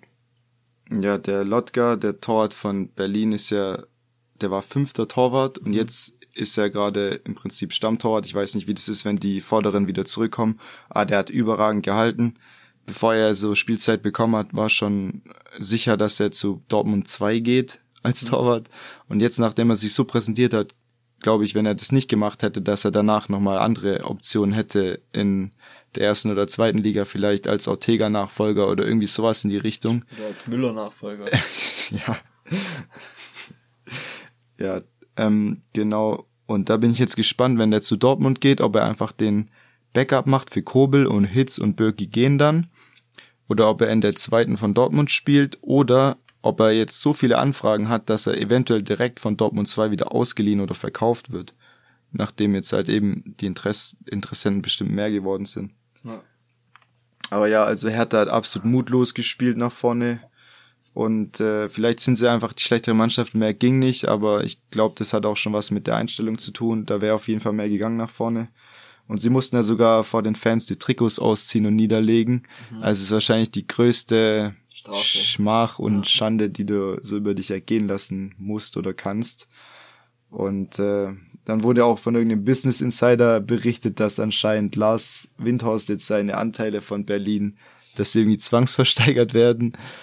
ich weiß nicht, da, da biete ich, da biete ich vielleicht auch mit. Also die, die 12,50 hätte ich vielleicht noch auf Konto. nee. Ja. Und ich glaube, der Urs Fischer von Berlin, der war ja auch im Sportstudio zu Gast. Ähm, warum, äh, oder warum man da so, ja, wir wollen nicht absteigen und man redet da nicht so Klartext, dass da Richtung Europa geht. Und er meinte einfach darauf, dass da jede, jedes Jahr irgendwie neuen, neue Spieler kommen und so. Jetzt der Avoni, der wird wahrscheinlich auch gehen, wird eben in der Premier League gehandelt für um die 30 Millionen Ablöse, was natürlich ein brutales Geld wäre. Der Prömel geht wieder, geht zu Hoffenheim. Und äh, da hast du einfach immer die halbe Stammkraft, die da wegbricht. Andrich davor oder wer war es noch? Äh, Kruse. Das ist eigentlich das gleiche Lied wie in Freiburg schon seit Jahren. Mhm. Die ziehen sich auch immer nach und nach die Spieler raus. Also entwickeln die und, und das ist genau dasselbe Bild. Also die haben jetzt auch zwei, drei erfolgreiche Jahre oder wo, wo man sagt, die spielen sogar über ihren Zielen oder Verhältnissen und äh, da merkst du, wie, wie die, die Abgänge kommen, wie du sagst, Friedrich, Andrich, das sind alles äh, Leute, Nicht Friedrich auch noch. genau, die dort eigentlich viel geprägt haben, Kruse und wie sie alle heißen. Und das wird auch so weitergehen. Deswegen ist auch klar das Ziel von denen nicht Abstieg. Die wollen gar nicht, wie, wie Streich eigentlich auch immer. Mhm. Er bleibt immer unten am Boden und sagt, hey, alles was nach oben geht, ist, äh, ist gut. Und alles was halt äh, runtergeht, ist unser Ziel halt nicht Abstieg. Und Mhm. das ist eigentlich auch ein cooler Ansatz, finde ich. Ja, weil irgendwie jede Saison wird dann auch gefährlicher, weil du weißt nie, ja, kann ich jetzt diese Konstanz ohne, Ja. ohne diese zwei Stammspieler werden die Neuzugänge dann wieder einschlagen. Habe ich Dreifachbelastung, verliere drei Stammspieler und auf einmal verliere ich jedes Spiel und äh, bin in der Hinrunde Schon letzter oder so. und, ja, genau. Das, das kann so schnell passieren. Zum Beispiel Hannover oder Köln, die oder Hertha, die haben alle schon international gespielt und mussten sich dann mit der Dreifachbelastung quälen, in Anführungszeichen. Waren dann auch zwischenzeitlich mal wieder in der zweiten Liga. Also das ist halt überhaupt nichts Garantiertes, wenn du mal sagst, ja, okay, wir spielen jetzt einen guten Fußball, wir sind auf Platz, äh, jetzt in dem Fall glaube ich sieben oder sowas. Das heißt einfach gar nichts für die, für die kommenden drei, vier Jahre. Da musst du so, so hart dranbleiben. Ja, das stimmt. Ja, da haben wir noch äh, Bochum Leverkusen, da gibt's eigentlich nicht viel zu sagen. Beide Teams äh, ganz wenig Torchancen gehabt und so. Die einzig kuriose Aktion war, das war auch der erste wirkliche Torschuss dann von Leverkusen, war der Elfmeter, den Leverkusen bekommen hat. Und da war dasselbe wie damals in dem DFB-Pokal vor ein paar Wochen. Bei Keins Köln. Genau, bei, Ja. bei, bei Köln, Keins, genau. Keins Köln. und äh, Diaby rutscht unglücklich weg und trifft mit seinem äh, Fuß, also mit seinem Schuss quasi sein Standbein, das wegrutscht und fälscht den Ball unhaltbar ab. Tor hat aber direkt nicht gezählt und das war auch so die einzige Chance oder nennenswerte Aktion in dem Ja. Spiel. Also hätte ich jetzt auch nicht gedacht, dass Leverkusen da ohne Tor bleibt. Auch wieder krass, dass man so eine kuriose Situation jetzt innerhalb von ein paar Wochen oder Monaten schon das zweite Mal sieht und vorher gefühlt zehn Jahre gar nicht. Ja. Und äh, schön war noch, dass Simon Zoller zurückgekommen ist nach seinem Kreuzbandriss. Der hat ja am Anfang richtig Dampf gemacht, Tore geschossen. Und da dachte man, ja, wie soll denn Bochum die Liga halten, wenn jetzt noch der Stürmer wegbricht? Aber er, er hat alles dafür getan, noch in der äh, Saison zurückzukommen. Und sie dürfen auf jeden Fall gemeinsam den Nichtabstieg feiern. Also jedenfalls noch nicht offiziell, aber das ist auf, ja. Dann, äh, genau, bei Frankfurt-Freiburg wurde die Partie unterbrochen, weil sich zwei Klimaaktivisten mit einem Kabelbinder ans Tor gebunden haben. Also die werden auch immer kreativer, setzen sich auf die Straße oder hier und da. Also da sind, glaube ich, da gibt's keine Grenzen der Kreativität. Und Griefer hat wieder gezeigt, was für ein Topspieler er ist. Äh, bei seinem Tor, wo er schön verzögert. Und Petersen als Joker macht wieder das Tor. Äh, hat jetzt in der Saison schon 18 Einsätze, hört sich viel an, aber, hat im Schnitt nur 22 Minuten pro Spiel gespielt und trotzdem fünf Tore geschossen. Das ist schon eine gute Statistik. 78 Minuten pro Tor. Ja. Da sollte er Streich den mal von Anfang an spielen, weil er schießt ja jedes Spiel ein Dann Tor. sind sie vorbei, ja. Ja, genau. Neuer Lever. ja, und dann noch äh, Leipzig gegen Hoffenheim, wieder die Kungu-Show, wie jedes Ja. Spiel. Wieder Tor und Assist. 17 Tore, 12 Vorlagen. Und ich muss mittlerweile sagen, ich spiele schon mit dem Gedanken, ihm den Spieler des Jahres zu geben und nicht Lewandowski mit 31 Toren, weil Ja. er noch einen größeren Anteil am Erfolg hat und weil Lewandowski auch viele Spiele hat, wo er den Ball reinschiebt, einen Elfer reinmacht, was ja überhaupt nicht schlimm ist. Ähm, Ja. Aber, also was heißt schlimm, das hört sich ja richtig komisch an. Aber Nkunku macht noch mehr, gerade im Mittelfeld mit seinen Dribblings und so weiter, deswegen wenn es so weitergeht, könnte ich auch mir auf jeden Fall vorstellen, dass er der beste Spieler dieser in der Bundesliga war. Und auch die, die äh, Rückrunde, dass er Leipzig auch dank ihm so durchmarschiert. Mhm. Ein ja. Großteil, also einen großen Anteil daran hatte er. Ja. Was ich aus dem Spiel noch sagen wollte, was ich echt schön fand, war, dass es eine Unterbrechung gab für die äh, für die äh, muslimischen Fußballer, die ähm, Ramadan äh, betreiben oder wie man das sagt, weiß ich gar nicht. Auf jeden Fall äh, konnten die quasi ihr Fasten brechen und haben kurz einen Moment bekommen, was zu essen, was zu trinken und so. Finde ich schön, dass man da äh, eben so viel Empathie hat oder ja, den Menschen da hilft. Dann äh, hast du noch was zum Spieltag, ansonsten gehen wir zu den Duellanten der Woche. Nee, hab nix mehr. Genau, machen wir mal durch. Ich denke, das wird sich wird ähnlich sein. Schätze ja, ich jetzt mal. Weiß ich nicht, ja. Glaube ich nicht. Äh, fangen wir mal im Tor an. Ja. Da habe ich äh, Gregor Kobel. Einfach weil mhm. er gegen Stuttgart so heftig gehalten hat. Wie gesagt, die eine Glanzparade, die geht mir nicht mehr aus dem Kopf. Und auch äh, wie er wieder die Mannschaft gepusht hat und also echt top und zu null. Also für mich Gregor Kobel. Ja, auf jeden Fall verdient. Ich habe äh, Lotka von Hertha, was erstmal komisch ist, wenn man vier Buden kassiert. Aber ich wollte ihn einfach hervorheben, weil der hat überragend gehalten, hat glaube ich acht Paraden gehabt. An ihm hat es überhaupt nicht gelegen. Es war mit Abstand der beste äh, Hertaner. Berliner konnte ich jetzt nicht sagen, weil weiß man ja, noch nicht von welcher. Nicht, genau, und gerade unter den Umständen, äh, wie er eben jetzt in diese Position gekommen ist. Ja. Ähm, ja, Abwehr mache ich mal weiter, habe ich Luca Kilian von Köln, ist aber von Mainz ausgeliehen.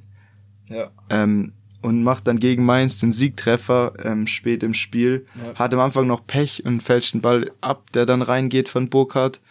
Ähm, und am Ende dann sein erstes Bundesligator zu schießen zu dem Sieg gegen den aktuellen noch äh, Verein von ihm, fand ich schon eine krasse Geschichte und äh, ja, hat es hat dann die drei Punkte nach nach Köln geholt.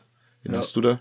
Auf jeden Fall auch äh, gute Entscheidung. Ich habe Bella Kotschap tatsächlich genommen wieder schon wieder mal von Bochum, mhm. weil sie einfach 0-0 gegen Bayer Leverkusen gespielt haben und das in meinen Augen schon ein, ein guter Schritt auf jeden Fall und vor allem da Leverkusen nicht ein Torschuss bis auf diesen Elfmeter hatte, der wirklich richtig aufs Tor kam, zeigt ja auch, wie die Innenverteidigung und alles auch äh, gut weg, wegverteidigt hat.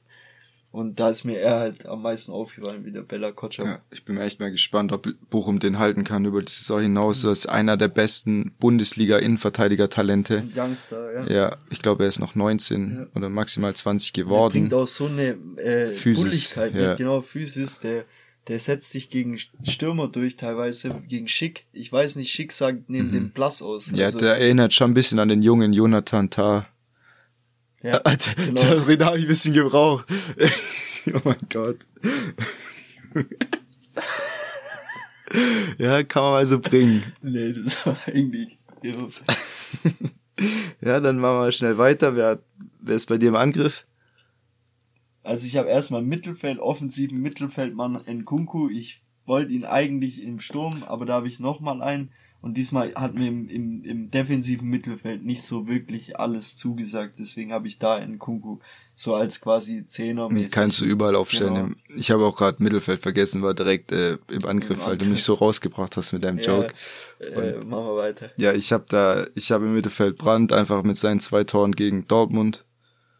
Ähm, und im Sturm habe ich äh, in Matcher von Wolfsburg mit ich seinem auch. Doppelpack. Ja der muss sich auf jeden Fall beweisen, ist so von den bulligen Stürmern einer der besten Deutschen mhm. und äh, den will Flick bestimmt mitnehmen, einfach, dass er da noch einen anderen Fußball spielen kann, als nur mit schnellen oder ja, and anderen Stürmertypen wie Werner oder sowas Schon. oder Havertz. Ich habe ihn auch aufgeschrieben, auch aus dem Grund, weil eben Wolfsburg die ganze Saison jetzt auch äh, relativ vorne nicht wirklich was reißt und es lag auch ein Stück weit an seiner Verletzung, glaube ich, mhm. weil jetzt, wo er zurückkommt, merkt man, es ist wieder viel flexibler vorne. Die Bälle werden gehalten, wieder anders verteilt vorne und er ist immer gut für ein Tor. Ja. Und das hat er jetzt auch bewiesen gegen die Arminia. Genau. Genau, dann äh, tippen wir mal die Bundesliga. Äh, zunächst noch äh, nächstes Jahr, wenn es dann wahrscheinlich in die, in die zweite Staffel geht von Duell des Südens, da werden es wahrscheinlich so machen, dass wir nicht mehr den kompletten Spieltag tippen, sondern nur noch Topspiele, internationale Topspiele, irgendwie sowas wie das Manchester Derby oder Bayern gegen Dortmund oder das Classico oder Champions League im Allgemeinen. aber nicht mehr den ganzen Bundesligaspieltag und dann werden wir halt von Anfang an und nicht so wie zwischendrin jetzt eben äh, so ein Tippspiel dann eröffnen. Und da können dann alle mittippen, dann müsst ihr auch nicht jeden Tipp von uns wissen, wobei uns, ich würde euch eh empfehlen, nicht uns nachzutippen, weil das ist, äh, glaube ich, nicht so von Erfolg gekrönt. Und äh, ja, dann wollen wir auch äh, ein Tippspiel machen mit Preisgeld, dass es sich auch lohnt, da mitzutippen. Genau. Jo, dann fangen wir mal an. Ich meine, du hast, glaube wieder eine andere Reihenfolge, aber ich mache jetzt einfach mal bei mir los. Mach los. Ich habe Freiburg gegen Bochum 2-1 für Freiburg getippt. Genau, ich denke, die setzen sich durch, auch wenn Bochum jetzt 0-0 gegen Leverkusen gemacht hat. Freiburg einfach gerade eine Macht. Ja, habe ich 2-0 für Freiburg. Sie sind nur drei Punkte hinter Leipzig, was auch krass ist, wenn du überlegst, was Leipzig für eine Rückrunde gespielt hat. Ähm, und haben nach wie vor, wenn da irgendeiner schwächelt, also wenn dann Leverkusen oder Leipzig, da könnten sie sogar äh, ja den noch den, den Champions League, die Champions League Tour vermasseln. Aber ja, sie sind vier Punkte für Hoffenheim und haben auf jeden Fall gute Chancen, ihren Europa League Platz, ihren sicheren Platz, Startplatz zu, zu halten. Ja. Wäre auch mal verdient. Also ich würde die Ja. gern da mal sehen. Auch wenn das vielleicht dann wieder Doppelbelastung hier und da, aber ich würde die echt gern dort mal sehen. Mhm, Jetzt im neuen. Stadion so eine, das wäre auf jeden Fall für Genau, die Fans vielleicht auch hältst geil. du dann auch ein paar Leute mehr, Ja. die, genau, Aber ich glaube Schlotterbeck wahrscheinlich eher nicht, aber so andere Leute auf jeden Fall. dann halt ein anderer. Ja. Der Pedersen. Der, ja, der hat eh schon verlängert. Da, dann mache ich gleich mal weiter. Oder Mhm. hast, also ich habe jetzt Mainz gegen Stuttgart. Da hoffe ich, dass äh, Mainz genauso unglücklich bleibt wie gegen Augsburg und äh, jetzt im letzten Spiel gegen Köln. Und äh, habe 1-2 für Stuttgart getippt. Okay, ich habe sogar 3-1 getippt, weil ich jetzt denk, dass du vielleicht doch vielleicht nochmal 10 Minuten Torschuss mehr trainierst pro Training und dass da die Quote vielleicht bisschen hochgeht bei Mamouche, Tomasch und Co. Was ist eigentlich mit Kalajdzic? Kann der wieder ist spielen? wieder fit. Okay, Hat sich ja. von Corona Auch regeneriert. bitter, sich in dem Moment dann an, anzustecken. Ja. Hat ihn bestimmt auch mehr, ist mega angekotzt. Ja. Ja, mach weiter. Dann äh, Dortmund-Wolfsburg habe ich 2-1 für Dortmund, weil ja, die machen das gegen Wolfsburg. Ja, schließe ich mich an, wobei ich glaube, Wolfsburg hat schon echt gut gespielt gegen Bielefeld. Kann natürlich sein, dass Dortmund da wieder stolpert. Sie sind ja eigentlich auch ähm, ja nach oben, nach unten geht nicht mehr wirklich viel für Dortmund, außer sie verlieren jetzt irgendwie alles, was ich nicht glaube. Deswegen denke ich trotzdem, dass Dortmund das macht. Jo. Augsburg Hertha, das ist jetzt so ein richtiger äh, Abstiegskampf schon wieder. Also da, also eigentlich generell wäre ein Unentschieden für aus VfB-Sicht wahrscheinlich richtig gut. Dann hältst du Augsburg noch mit drin und Hertha kommt nicht wirklich Schritte voraus. Aber ich denke, Augsburg packt das 2-0, weil die einfach gerade viel zu krass spielen. Und haben sie auch gegen Bayern gezeigt. Mit dem äh, ewig langen 0-0. Ja, ich würde mich da auch anschließen, weil ja Augsburg einfach nach vorne spielen kann. Die haben da mehr Variabilität als als Hertha hat man gesehen bei dem Unionsspiel, aber Augsburg war öfter durch mit Pepi, mit äh, Caligiuri, mit äh, Niederlechner, weiß ich gar nicht mehr und äh, Hahn oder Hahn, ja. ja, da geht einfach mehr. Hertha hat jetzt halt äh, drei so krasse Spiele gegen gegen Augsburg, Stuttgart und auch Bielefeld und äh, ja, wird sich zeigen, ob die Aber im Endeffekt haben sie alles in der Hand. die haben alles in der Hand, das ist gut, aber wenn du jetzt halt das Spiel verlierst, dann, Dann ist Augsburg blöd aus. so gut wie ähm, sicher nicht Wenn abgestiegen. du dann noch gegen Stuttgart verlierst, was das nächste Spiel ist, Ja, dann sind ist die auch weg. dann ist eigentlich vorbei. Also Und dann, ja, Hat dann musst du auf Bielefeld hoffen. ja, dass sie eben die nächsten zwei Spiele. Aber im verlieren. Endeffekt, wenn du alle drei einfach äh, herballerst, dann bist du raus da unten. Ja, Und dann sie- kannst du als, als, äh, ja, als Mackert den Ja. Dreckhügel äh, noch höher machen. nochmal ein bisschen Erde ja, nachschütten. schon. Ja, äh, von Union, der Baumgartel, der hat ja auch, der hat auch gesagt, dass er aber jetzt eigentlich Hertha-Fan ist, weil er will, dass sie die Klasse halten. Beziehungsweise das hat der davor gesagt im Interview, dass sie sich eben wünschen, dass das Derby nächstes Jahr auch noch äh, stattfindet. Und dann wurde die Frage an ihn weitergegeben und der gemeinte zum einen Teil ja, aber bei ihm schlägt auch noch das Herz vom VfB in der Brust. Okay. Oder er hat noch einen zweiten Verein beim VfB, den er nicht äh, absteigen sehen möchte. Und äh, deswegen wünschen die bin gerade schon wieder ein bisschen sauer geworden, da, als die Aussage gerade kam. Aber es, er hat sich noch gerettet, der ja, gute gerade Timo. so Ja. Kurve gekriegt. Gerade so die Kurve gekriegt. Ja, dann haben wir das Topspiel. Gladbach gegen Köln. Ja. Habe ich 2-1 für Köln getippt, ist ja auch ein Derby. Mhm. Und ich sehe die irgendwie bissiger. Okay. Ist interessant, ich sehe die auch bissiger, aber mir gefällt, Gladbach hat sich leicht erholt und deswegen habe ich ein 2-2. Mhm. Ja, Köln kann nach wie vor was erreichen und Gladbach kann eigentlich nur so die Saison zu Ende trudeln lassen. Aber für die Fans Wiedergutmachung, Ja. vielleicht geben die da noch mal ein bisschen Gas. 2-2 habe ich da. Okay. Und dann spielen wir sonntags Bayern in Bielefeld. Ich hoffe. Da hoffst du natürlich auf entsprechende Schützenhilfe. 5-0 Bayern. Ja, okay, gut, dass du es dazu sagst. Ja, ich 0 Weiß ja nicht, was Upamecano wieder vorhat, aber nee, ich habe auch 3-0 für Bayern und äh, ich hoffe, dass mir der Tipp nicht wie damals gegen Bochum um die, o um, um die Ohren fliegt, aber ja, ich meine, äh, Bayern hat euch auch fast gegen Augsburg im Stich gelassen. Ja. Dann haben wir Berlin, also Union gegen Frankfurt, 2-1 für Union. Relativ unspektakuläres Spiel. Ich sehe halt bei Frankfurt halt in der Europa League brutal stark war, aber irgendwie in der Bundesliga sehr unkonstant. Okay, ich habe ein 1-3 für Frankfurt. Okay, ja gut, wenn, wenn man so gegen Barca spielt, kann man auch gegen Union 3-1 gewinnen. Ja. Aber es ist halt wieder ganz, ganz andere Kulisse, ganz andere Rahmenbedingungen. Schon.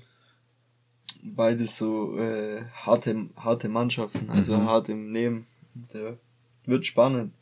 Was haben wir noch? Hoffenheim. Hoffenheim gegen Fürth. Gegen Fürth habe ich 2-1 Hoffenheim, obwohl die gerade die schlechteste Mannschaft ist, in den, also aus den letzten Drei Spielen. fünf Spielen. Oder fünf, ja. Ja, oder drei oder keine Ahnung. Ist ja eigentlich auch egal, aber in Summe sind die. Sie haben die letzten drei verloren, davor Genau. ein Unentschieden. Also ein paar Mannschaften ganz unten drin sind auch schlechter, aber Ja, sie sind so die, mit die formschwächste Mannschaft. Wenn man überlegt, wo die standen, die standen auf Platz äh, Drei, Drei. glaube ich. Ja. Und zwischenzeitlich und sind jetzt wieder komplett runter auf Mhm. Rang 6. Ah, dass sie sich trotzdem noch so auf noch da halten können, sind halt jetzt nur Ja, punktgleich mit Union, ein Punkt vor Köln. Da, Genau. die wollen halt unbedingt international spielen, weil sonst ist es halt schwierig, auch so Spieler langfristig bei sich zu halten wie Raum oder so. Richtig.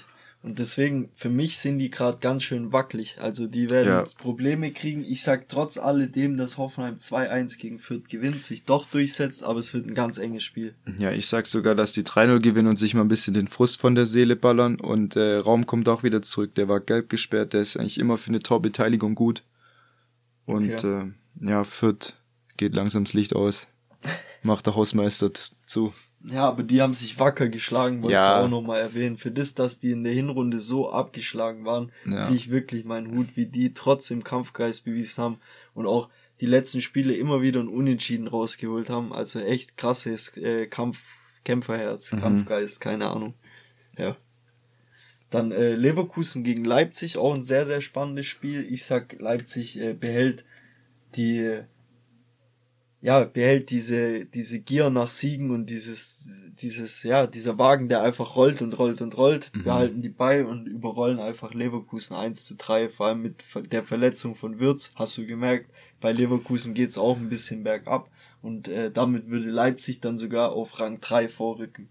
Ja, ist natürlich wichtig, dass du da noch die Meter machst. Und äh, eben sicher in der Champions League dabei bist. Ich habe auch 3-1 getippt für Leipzig, weil ich einfach, Leverkusen ist einfach nicht mehr so stark. Der wird's, dass der fehlt, fällt schon extrem ins Gewicht.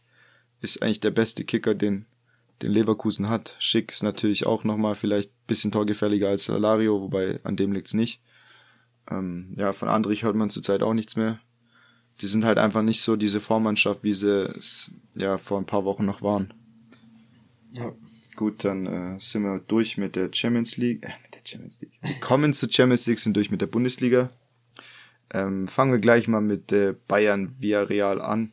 Da will ich noch anmerken, dass Villarreal jetzt in der Liga die komplette Startelf getauscht hat, inklusive Torwart.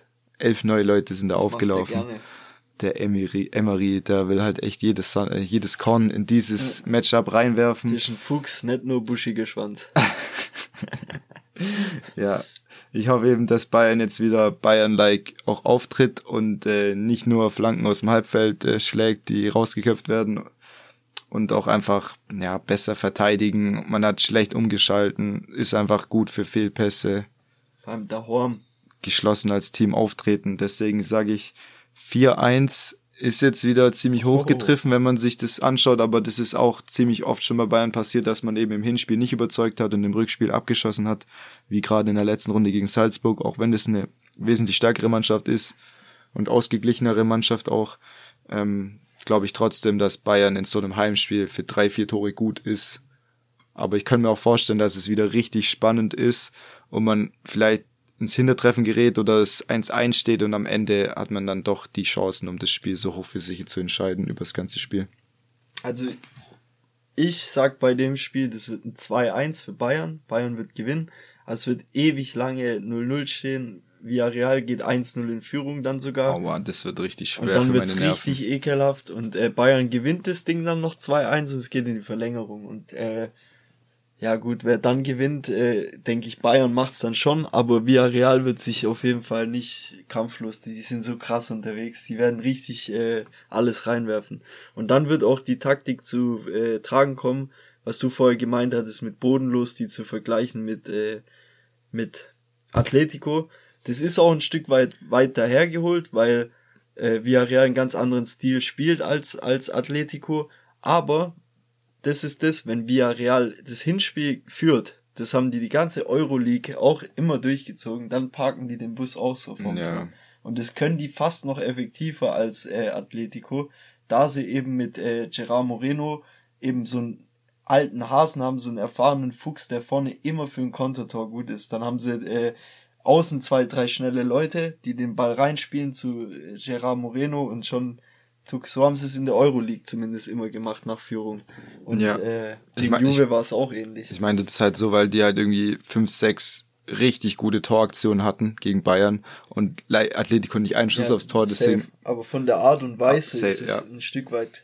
Es kommt extrem auf die Flügelspieler von Bayern an, weil Lewandowski wurde wieder komplett aus dem Spiel genommen, ähnlich wie im Hinspiel gegen Salzburg, ja. wo man ihn echt fast gar nicht sieht, ein, zwei so Halbchancen und äh, ja, Sané und äh, Gnabry und auch Coman, die müssen einfach was kreieren. Die müssen ja. Chancen kreieren.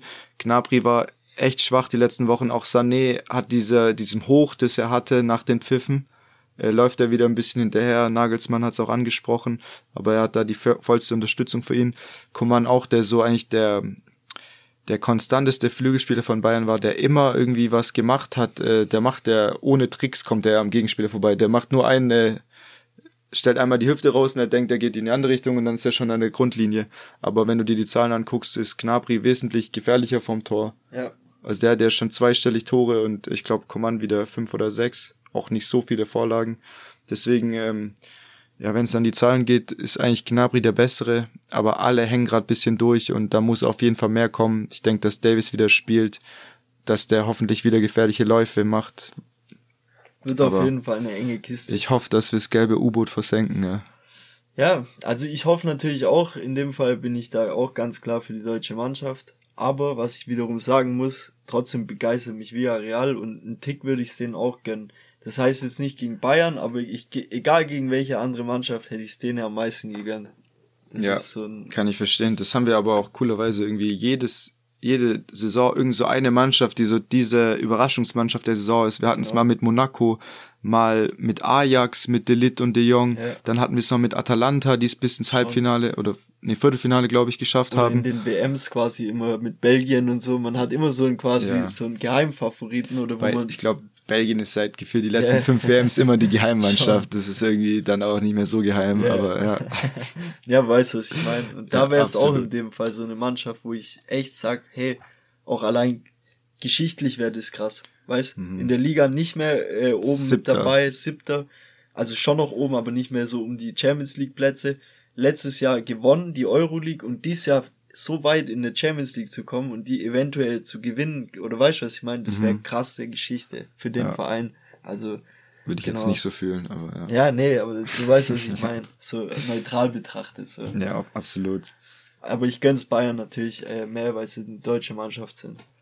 Das Gut, ist lieb. Dann kommen wir zum nächsten. Äh, Real gegen Chelsea.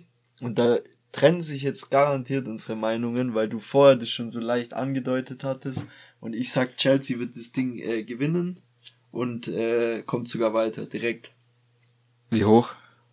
3-0. 3-0, okay. Krass. Also im ich wollte gerade sagen, im Bernabeu 3-0 zu gewinnen ist schwer, aber Barca hat ja 4-0 da gewonnen. Aber ich sag trotzdem, dass Real Madrid 1-0 gewinnt, wenn Benzema spielt, wovon ich ja ausgehe.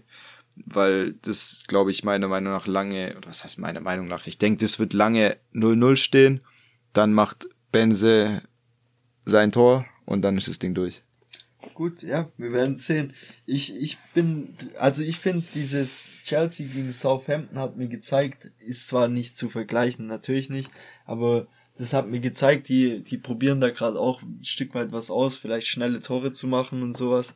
Und äh, zeigen auch, dass es die nicht interessiert hat oder dass es quasi nicht eine Auswirkung hatte auf irgendwas.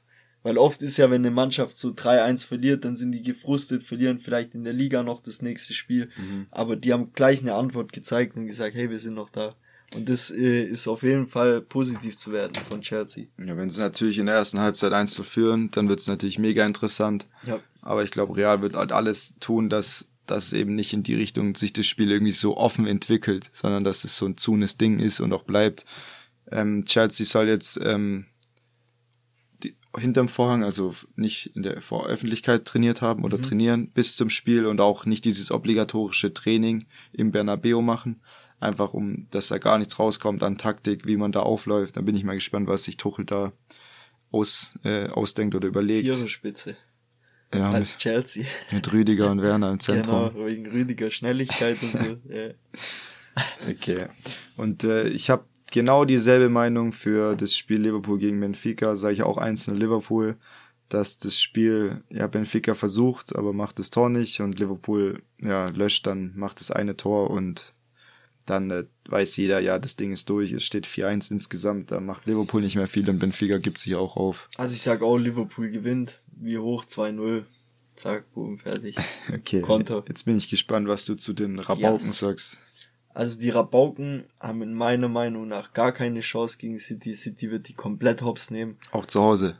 Ja, natürlich. Weil, guck mal, das letzte Mal war ja das Problem, dass City wusste, wir spielen jetzt gegen Liverpool im nächsten Spiel. Die mussten gucken, hey, wen wechseln wir, wen schonen wir vielleicht. Liverpool hat genau dasselbe Problem gehabt. Die haben Mané rausgenommen und Salah rausgenommen in der sogar nach dem 2-1, als der Anschluss kam quasi, haben sie die trotzdem rausgenommen, um die für dieses wichtige Meisterschaftsduell zu schonen. Und dieses Mal haben die das Ganze nicht mehr im Hinterkopf, die werden die komplett hertreschen. Das wird ein 3-0 oder so für, für, für Man City. Also 0-3 in dem Fall. Ja, ich glaube trotzdem, dass du das nicht so arg im Hinterkopf hast, sondern dass du dich da trotzdem mega auf das Spiel in der Champions League fokussierst, weil Atletico Madrid halt trotzdem eine Top-Mannschaft ist, auch wenn sie einen sehr eigenen Spielstil haben. Ähm, ich sage, es geht 2-1 für Man City aus, aber ich kann mir auch vorstellen, dass Madrid irgendwie 1-0 führt und äh, ja, dann wahrscheinlich wieder mauert bis zum geht nicht mehr und dann äh, gleicht Man City aus und dann muss Atletico aufmachen, auch auch für deren Spielstil mal und äh, ja, dann wird Man City das Ding entscheiden, ja. weil sie einfach die bessere fußballerische Mannschaft sind. Ja, dann hätte ich noch eine Frage allgemein. Wer ist denn für dich der, der größte Favorit jetzt hier von den Mannschaften, die jetzt noch dabei sind? Na, auch jetzt nach diesen Zwischenständen und wer sagst du jetzt schon prognosentechnisch, wer macht die, die äh, Champions League? Einfach mal so eine Prognose, Prediction jetzt schon raushauen. Boah, das ist immer so eine schwierige weiß, Frage. Man kann ja mal so Wenn man jetzt so direkt äh, aus der Hüfte schießt, sagt man Man City, weil sie auch gegen Liverpool gezeigt haben, dass sie eine andere Top 5 Mannschaft phasenweise dominieren können, haben dann trotzdem 2-2 gespielt und die Fehler von ihnen wurden ausgenutzt. Aber eben diese, diesen Ballbesitzfußball so schön zu spielen, auch mit Spielern wie De Bruyne, einer starken Abwehr. Vielleicht kommt äh, Ruben Diaz wieder zurück. Aber dann könnte man auch überlegen, wieder, ja, Real Madrid, äh, das sind solche Füchse. Der Benzema, der Modric, die haben alles erlebt, was man im Fußball erleben kann. Die, äh, die haben das Ding schon vier, fünf Mal gewonnen und äh, vielleicht geht da können sie wieder den nächsten großen Wurf starten. Aber Bayern ja, auch. Ja. Vor allem, weil ich jetzt darauf anspielen, dass Man City eben dann auf der großen europäischen Bühne immer versagt hat, sei es jetzt im Champions League Finale ja. oder auch öfters schon im Halbfinale, dass Guardiola sich bisschen zu viele Gedanken gemacht hat, sich bisschen vercoacht hat, irgendwelche ganz komischen Taktiken ja. und Matchpläne auf, äh, ausgepackt hat und es dann hier auch wieder passieren könnte, ist jetzt seine sechs, sein sechster Versuch mit Man City wenn du überlegt hast, was die, überlegst, was die alles ausgegeben haben. Wenn ich mich festlegen müsste, würde ich trotzdem Man City sagen. Ja, ich auch, weil alle guten Dinge sind sechs. Genau. Alle guten Dinge sind zweimal drei. Ja, so ein Ding ist das. Also ich denke, dieses Jahr wird's Man City. Gut, was haben wir noch? Hm. Sind wir durch? Nix. Gut, dann danke fürs Zuhören und äh, ich wünsche euch eine schöne Woche. Das war ein sehr abruptes Ende. Warum? So. Gut, danke fürs Zuhören. Ja, natürlich. ja. So hätte ich es aber auch gemacht. Also in dem Sinne, habt eine schöne Woche und man hört sich äh, zum, zur nächsten Spieltagsanalyse. Ja. Auf ein gutes europäisches äh, Fußballwoche. Oh, jetzt habe ich schon wieder so im, im Satzanfang vergriffen.